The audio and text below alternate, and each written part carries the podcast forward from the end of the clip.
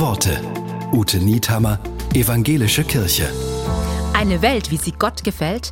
Die Bloggerin Andrea Kula hat ziemlich bunte Vorstellungen davon. Ich stelle mir vor, wie es wohl wäre, wenn es in dieser Welt ein wenig mehr so zuginge wie in Pippis Villa Kunterbund. Wir liefen in viel zu großen Schuhen, weil wir wüssten, wir wachsen jetzt schon über uns hinaus und irgendwann ganz sicher auch in dieses Leben hinein. Unsere Arme könnten ein Pferd tragen und unser Herz schweres Los. Es wäre egal, ob die Socken unserer Kinder zueinander passten und ob sie rosa oder hellblau wären, weil Kinder einfach Kinder sind und Menschen einfach Menschen. Eine Welt, wie die, wie die, wie sie Gott gefällt.